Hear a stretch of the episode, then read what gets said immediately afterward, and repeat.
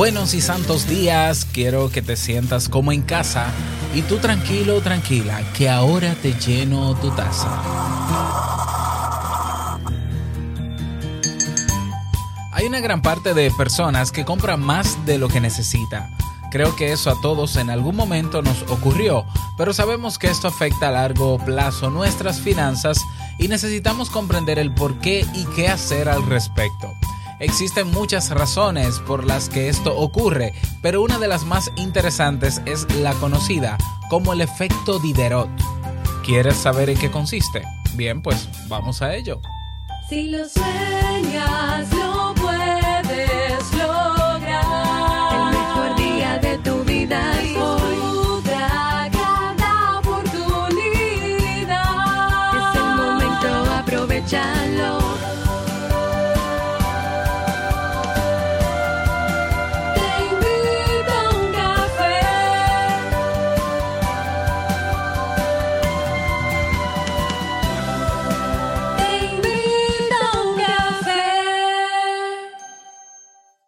ahora contigo, Robert Sasuki, consultor en desarrollo humano y emprendimiento.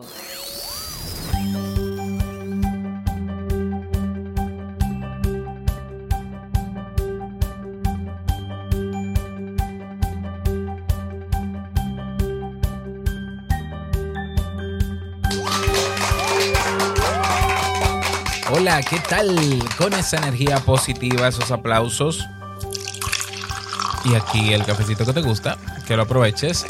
Damos inicio a este episodio número 1011 del programa Te invito a un café. Yo soy Robert Sasuki y estaré compartiendo este rato contigo, ayudándote y motivándote para que puedas tener un día recargado positivamente y con buen ánimo. ¿Esto qué es? Esto es un podcast y la ventaja es que lo puedes escuchar en el momento que quieras, no importa dónde te encuentres y todas las veces que quieras, solo tienes que suscribirte completamente gratis para que no te pierdas de cada nuevo episodio.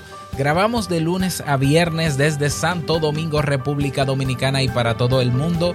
Y hoy he preparado un tema que tengo muchas ganas de compartir contigo y que espero sobre todo que te sea de muchísima utilidad. Y bueno, recordarte que hemos lanzado Jamie y yo un programa de mentoría para el desarrollo de nuevos hábitos. Si ya te estableciste nuevos objetivos o metas para comenzar el año y no has comenzado todavía y estamos a 9 de enero. Bueno, quizás necesitas desarrollar nuevos hábitos que te permitan llegar a eso que quieres. Y si no quieres hacerlo solo, quieres hacerlo de la mano de dos expertos en modificación conductual, bueno, pues tenemos este programa de mentoría que consta de ocho sesiones, dos meses, todo, trabajo todas las semanas. Durante esas ocho semanas vamos a tener sesiones de formación y encuentros grupales y vamos a tener también sesiones de acompañamiento individual para que tú especifiques cuál es el hábito o los hábitos que quieres desarrollar y nosotros hacer un plan personalizado contigo, darte el seguimiento para que puedas lograrlo, ¿no? Para que puedas establecer esos nuevos hábitos, que es lo que se espera al final del programa. Es un, un, programa eh, con un precio en descuento, sumamente asequible para lo que cuesta cada sesión de manera individual. Bueno, ahí están en la página en cuando le das al botón de mentoría de hábitos, te vas a dar cuenta el precio original de lo que puede costar un programa de mentoría así por ese tiempo y el descuento de creo que más de un 50%, ya creo, más o menos, por ahí anda, por un 50% más o menos. Así que si necesitas más información, no lo dejes pasar, solo 20 participantes, vamos a trabajar solo con 20 participantes estos dos meses. Y comenzamos el programa el 15 de enero. Ve a nuestra página web, te invito a uncafé.net y le das al botón mentoría de hábitos. Cualquier pregunta que tengas, pues sabes dónde ubicarme para que me la puedas hacer y yo ayudarte en lo que necesites. Y también recordarte que eh, ahí está la encuesta de Te invito a un café de este año para conocer un poco más de ti, para implementar nuevas mejoras en el programa. Ve también a teinvitouncafé.net y haces clic en el botón encuesta 2020. Yo te lo agradezco, pero mira, en el alma. eso, eh, el que tú puedas dedicar esos minutos para rellenar esa valiosísima encuesta. Vamos a comenzar con el tema, pero no sin antes escuchar la frase con cafeína. Porque una frase puede cambiar tu forma de ver la vida, te presentamos la frase con cafeína.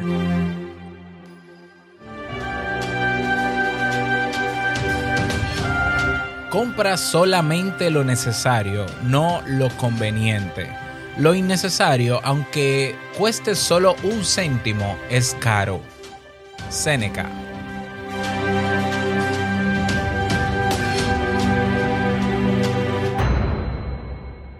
Muy interesante esa frase de Séneca. Compra solamente lo necesario, no lo conveniente. Lo innecesario, aunque te lo regalen, es caro. O sea, bueno, no es que dice aunque te lo regalen, aunque solo te cueste un céntimo, es caro.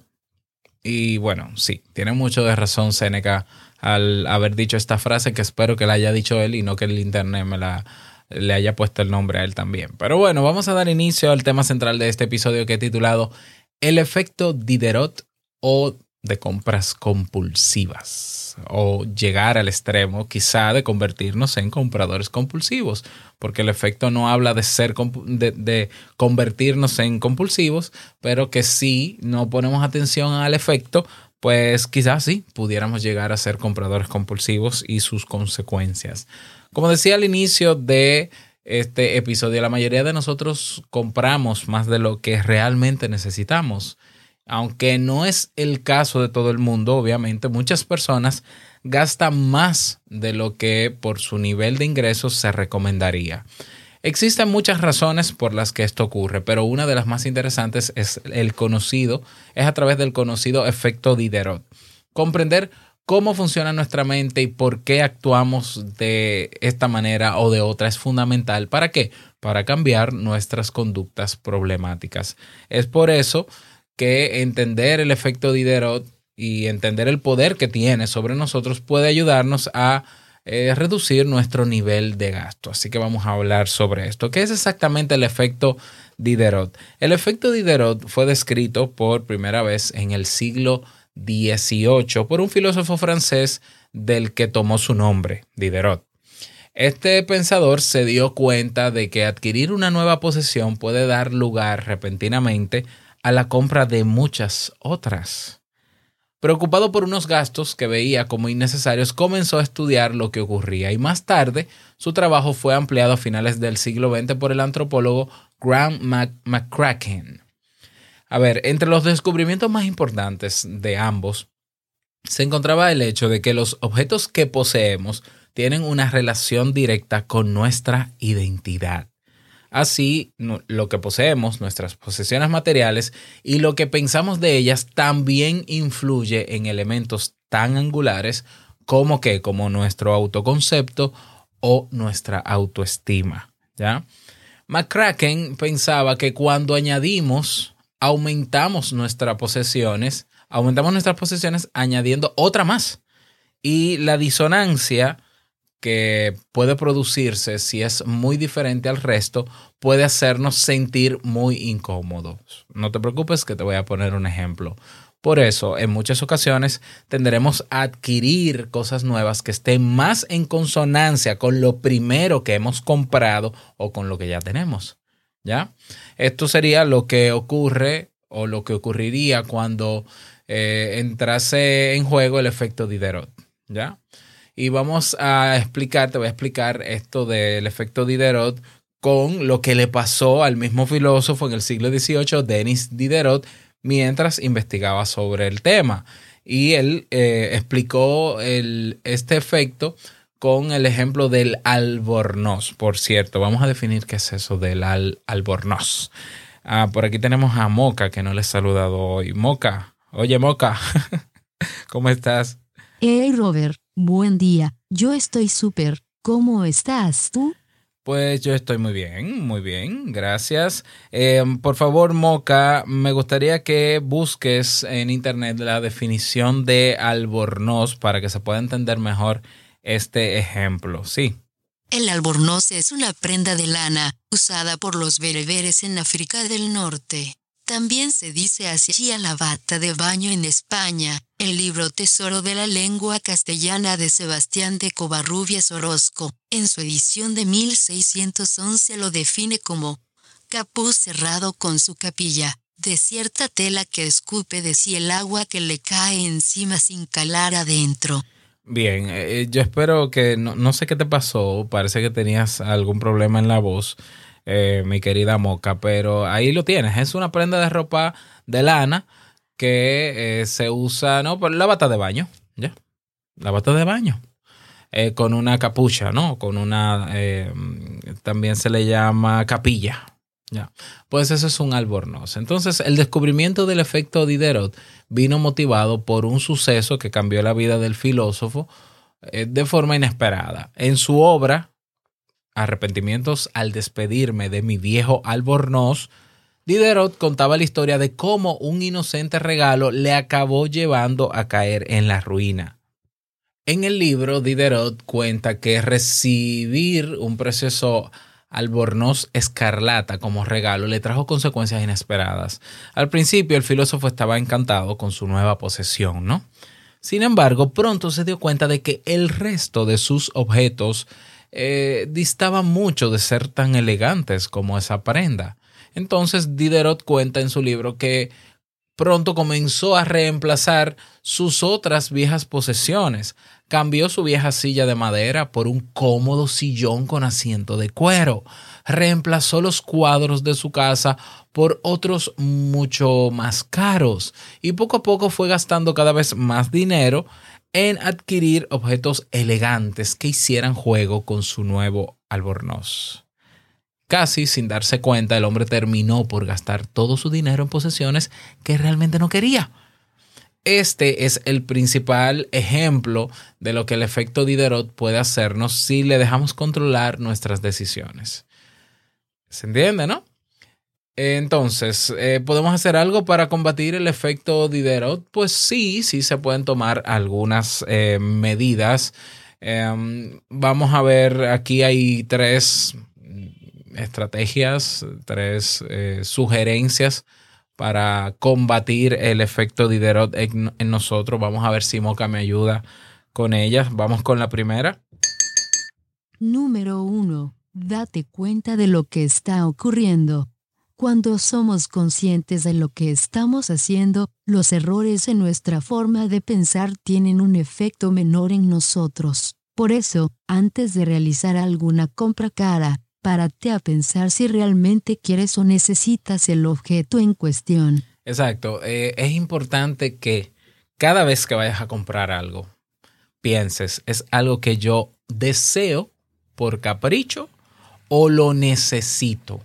Porque quizás si es algo que tú deseas por capricho, sí te puedes dar ese lujo, como dicen algunos, porque te sobra ese dinero, porque todo está en orden y no pasa nada, no porque de algo, algún día me voy a morir, no porque la vida es corta y hay que vivir la vida loca, sino porque, porque no, no, no va a pasar nada en tus finanzas considerables. Vale, cómpralo, pero si es algo que ya tienes y porque tienes un nuevo objeto dentro de la casa, ya no te gusta cómo, cómo se ve junto a eso. Entonces, por eso quiero cambiar ese segundo objeto para que combine con el primero. Bueno, igual la decisión es tuya, ¿no? Pero piensa, toma decisiones basado en la técnica 10-10-10, de la cual hablé hace unas cuantas semanas atrás. Es decir, es algo necesario, útil eh, en este momento a corto plazo, seguirá siendo útil a medio plazo, te hará sentir bien a largo plazo, eh, por ejemplo, o es algo que realmente necesitas, porque si es algo que realmente necesitas, bueno, pues yo creo que la decisión está ahí, claro que sí, ¿ya? Pero ten en cuenta esto que nos compartió como estrategia número uno Moca. Vamos con la estrategia número dos. Número 2. Analiza los costes de futuras compras. Puede que cada objeto por sí mismo no suponga un gran gasto. Sin embargo, ¿cuánto estarás pagando si adquieres todo lo que deseas ahora mismo? En lugar de dejarte llevar cada vez, es mucho más útil calcular de antemano cuánto puedes gastar y en qué quieres hacerlo.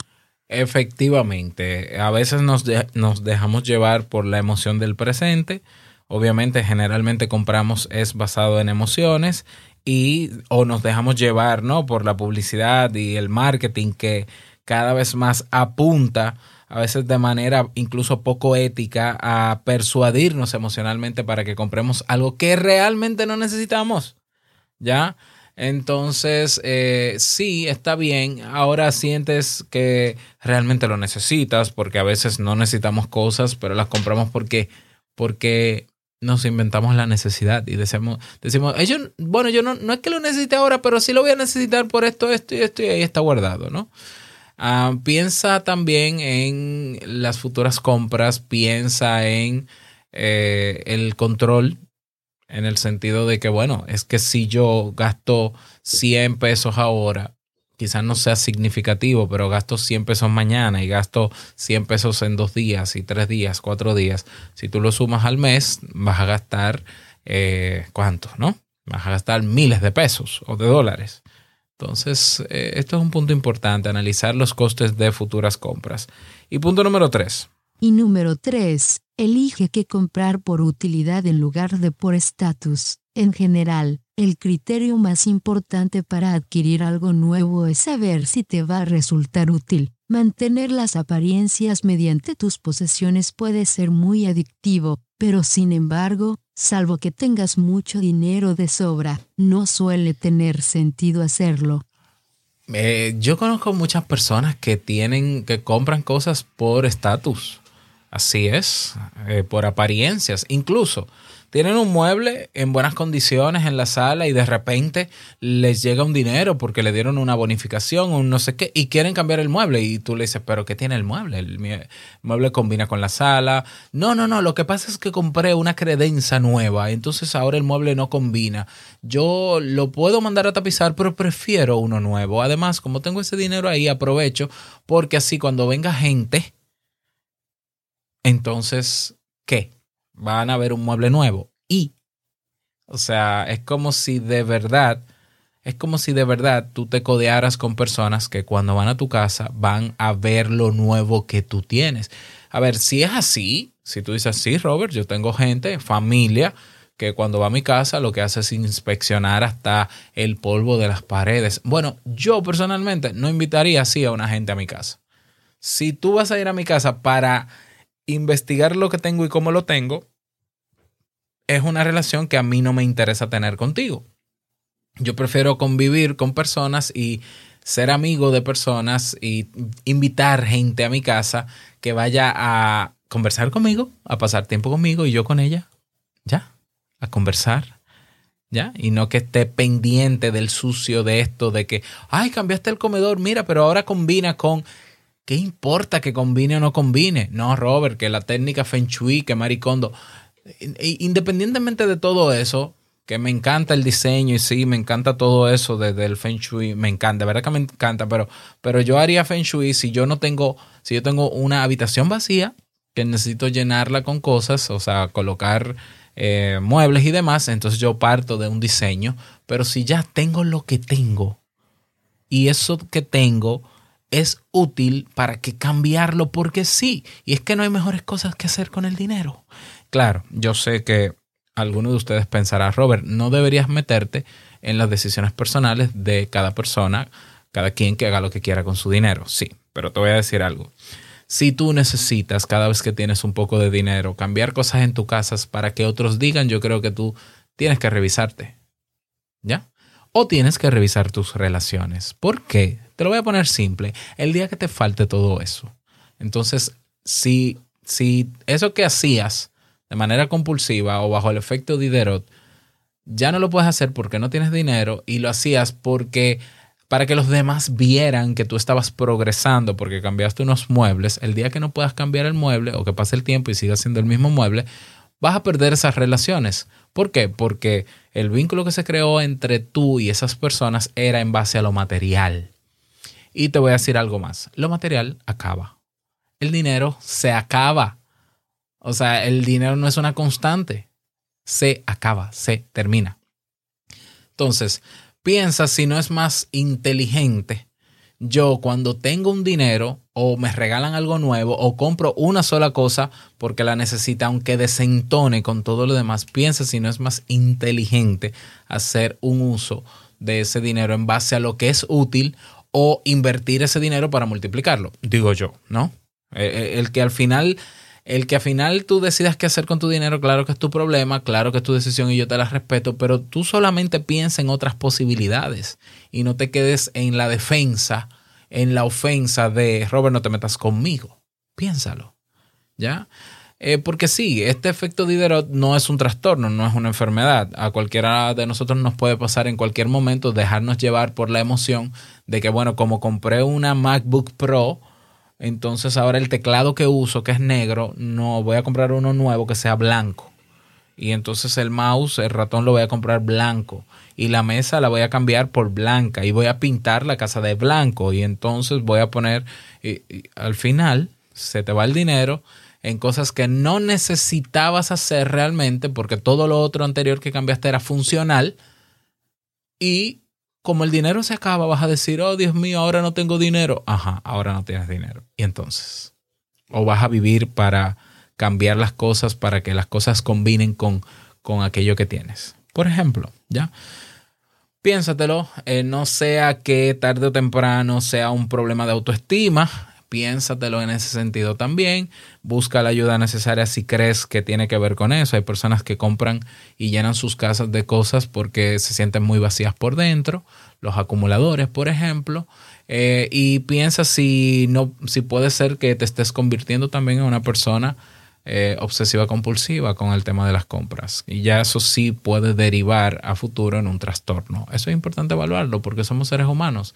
A veces nos dejamos llevar por el día a día o por lo que otros hacen y nosotros queremos simplemente como borregos hacer lo que otros hacen y caemos en nuestra propia trampa. Ese es el tema que quería compartir contigo en el día de hoy. Me encantaría saber tu opinión al respecto. Te invito a que comentes en Ebox, en Caxbox, eh, donde se pueda comentar que yo pueda verlo, o en el grupo de Telegram, que es donde siempre estamos ahí acompañándonos, saludándonos. Ya sobrepasamos los 250 miembros. Pues te invito a que te unas a nuestro grupo para que me digas cómo vives tú esto del efecto Diderot. Si te ha pasado, si quieres contarme o contarnos alguna anécdota, eso lo puedes hacer entrando en nuestra página web teinvitouncafé.net. Recuerda que puedes proponer temas para este nuevo año o puedes votar por los pocos que están ahí propuestos. Puedes también dejar un mensaje de voz para publicarlo en los próximos episodios. Dejas tu país, tu, no, tu nombre, tu país y el saludito que quieras. Eh, todo lo que necesitas está en nuestra página web. Te invito uncafé.net. Quiero desearte un bonito día, que sea súper productivo para ti. Y no quiero finalizar este episodio sin antes recordarte que el mejor día de tu vida es hoy y el mejor momento para comenzar a evaluar cómo estamos gastando nuestro dinero es ahora. Nos escuchamos mañana en un nuevo episodio. Chao.